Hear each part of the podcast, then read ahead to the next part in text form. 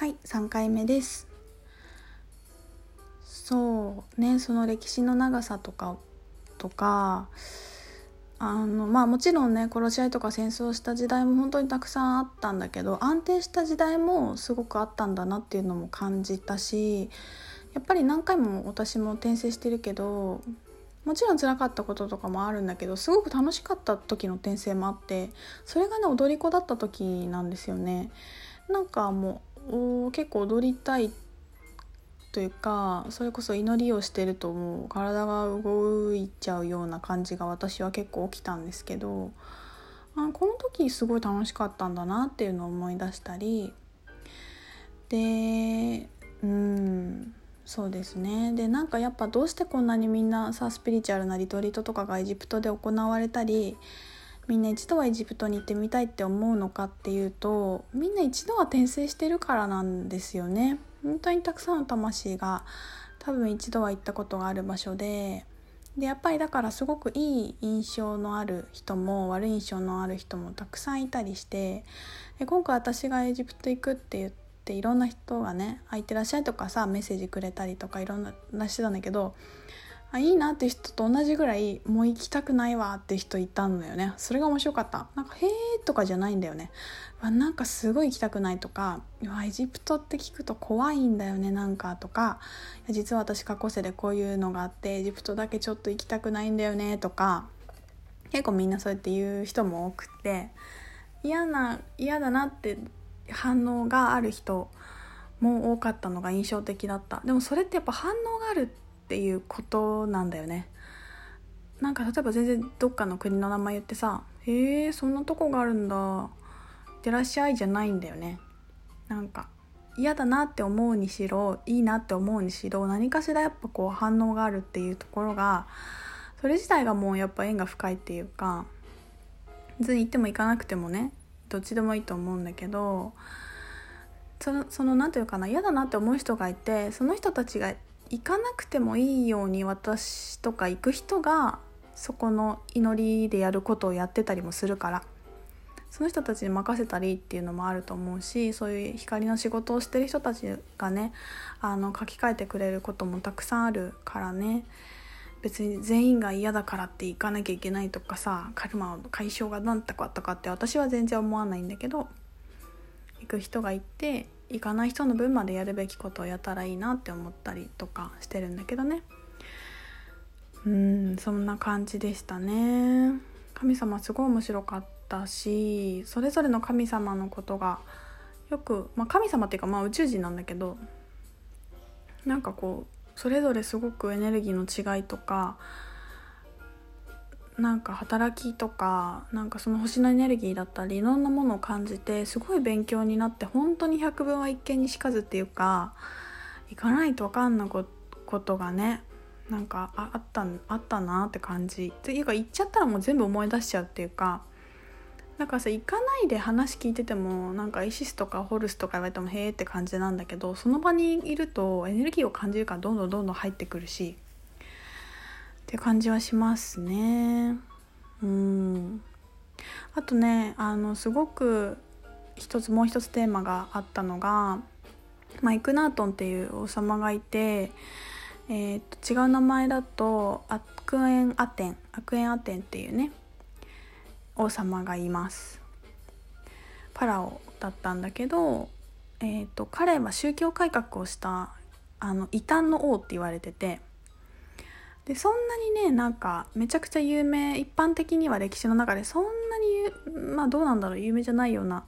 扱いだったりもするんですけどどっちかっていうとラムセス2世とかの方が全然有名で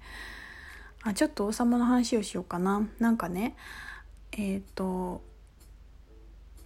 ラムセス2世はそのアブシンベル神殿で4体あの砂漠の土みたいなさ神殿があったと思うんだけどあそこに4体きい人が抱えてんだけどあれ全部ラムセス2世なんですよ。全部自分ね。若いどっちかから順番に若い時30代ぐらいとかおじいちゃんとかって書かれててで彼は本当に一番強かった王様なんですって。だからエジプト行ってもラムセスって書いてあるお店とかラムセスホテルとかいっぱいあるんですよ。で当時の寿命って大体40歳ぐらいだったらしいんだけどラムセス2世はね90歳まで生きたんだって。だからその時のあの政権もすごく長かったし次の後継者問題がすごい深刻だったらしくてなんでかっていうと彼が90まで生きるから後継者がどんどん死んでっちゃうんですって。生きてる間に。みんな死んじゃって次の人どうしようってすごい困ったらしいんだけどその、えーと、ラムセス2世の奥さんが寝てる寝てるフィーかな？寝てるフィーですね。っていう、えーと、世界三大あ違うエジプト三大美女の一人になっています。でもほんとそのラムセス2世はさ何ていうの自己顕示欲がすごくてどこにもどこの神殿にも俺様を作らせるんですよ。壁紙にも銅像にも飽きるぐらいこれも俺あれも俺みたいな。もう違う神殿行ってもこれもラムセス2世でこれもラムセス2世ですみたいな。そのアブシンデル神殿の、えー、と横に奥さんのそのネテルフィに作った神殿なんだけどそこにもめっちゃ俺をねいっぱいいてもうもうとにかく自分大好きって感じなんだけどまあその何ていうの自分大好きで自分の銅像をめちゃめちゃ作らせてでも私はねなんかそれが今こんなにお客さんを呼んでるわけじゃない？この自己顕示欲によって作らせたものがいっぱいあってそれがなんかすごい自己顕示欲ですよねみたいな感じで終わってもいいんだけど、まあ、もちろんそれそのだそれだからさそんだけ生きたっていうのもあると思うんだけど何ていうの？すごい観光大使だよね。その何千年後にもさ古代エジプトが終わった後もさ今はもう現代に続いてたくさんの人をスピリチュアルな人たちを思い出させてここに呼び寄せる力が未だに働いてるって思うと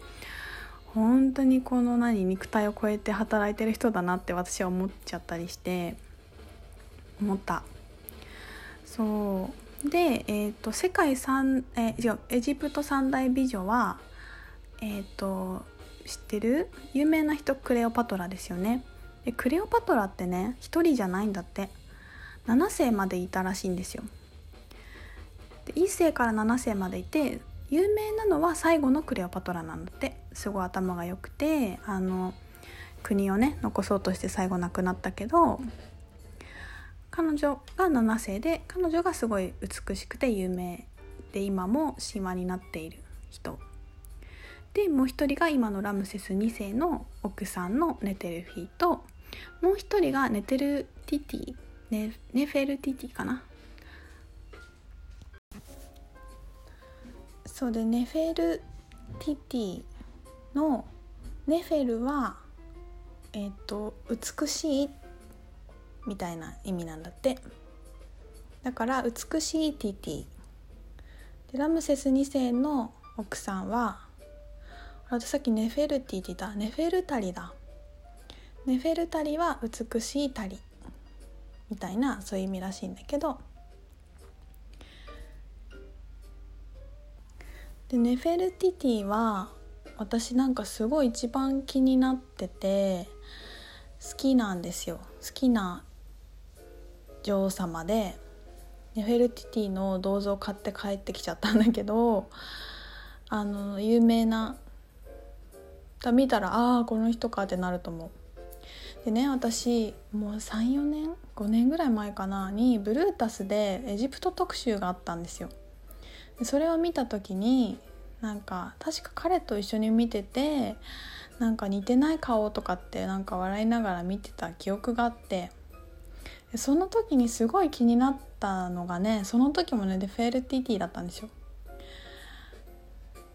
とその旦那さんの、えーと、イクナートンだったんですね。それはなんかこう思い出しつつで今回の旅もなんかつながりがあってそのえっ、とアクエンアテン別名イクナートンはそのさっきも言ったけど異端の王様って言われてて宗教改革をした人なんだけどあの当時ね、まあ、本当にたくさんの神々がいたから、まあそ、そこで、まあ、いろんな揉め事があったりとか地域によって神様が違うみたいなことがいろいろあったんですけどあのやめようって言ったんですよ。でやめて神様一個にしますって言った人なのね。でそれが、えーと、悪縁悪天だからアテンシンっていうんだけどまあラーラーの信仰なんです太陽神を信仰するっていうのでその時の、えーと、壁紙に書いてあるアテンシンは太陽丸にたくさんの手が出てるっていうだけの絵になったんですね。それまではさ例えば目牛に体があるとかはやぶさに体があるっていうその偶像崇拝が基本的だったからとても分かりやすく人とか信仰対象があってそれを崇めるとかっていう風だったのにその誰かっていうことをやめたわけですよ。でもう私の解釈だけど要はその源に帰ろうというかもうそのなんかこの太陽の光だしかないみたいな誰かをなんていうの崇めることしなくていいっていうかなんていうのかなあの神道に似てる感じがする。ね、鏡とかじゃない？あの仏教と違ってブッダがいるわけじゃないじゃないですかなんかそういう感覚だに近いような気がするしもっともっと彼がやりやろうとしたことってすごいこう進んだ覚醒した感覚だったたんだじゃないかって何か思っていてでそれがねやっぱ全然理解されなかったんですよ当時は。で何に対して拝めばいいかも分からずみんなは「え何この丸に手書いてあるやつ」みたいな